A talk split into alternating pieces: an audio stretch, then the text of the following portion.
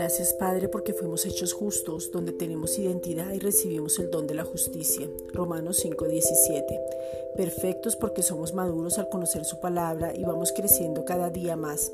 Verdaderamente libres, Juan 8:32, porque no vivimos condenados, sino por el contrario estamos en la perfecta libertad, moviéndonos en el vínculo perfecto del amor inagotable del Padre. Juan 3:16 más que vencedores por medio de aquel que nos llamó para su gloria y excelencia, porque la promesa es Cristo, y tú como buen Padre cumples lo que has dicho. Segunda de Corintios 5:21.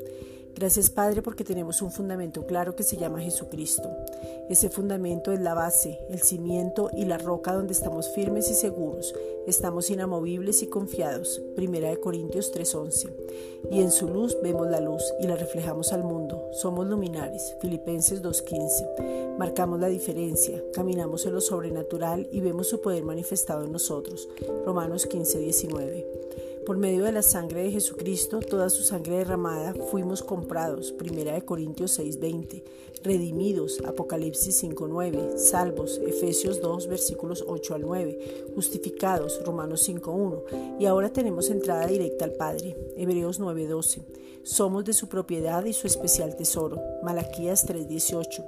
Su poema y su obra terminada. Efesios 2:10. Padre, este es el tiempo en que vemos cómo los procesos se aceleran. Es el tiempo para reflexionar lo que hemos hecho hasta hoy. Es el tiempo de un avivamiento.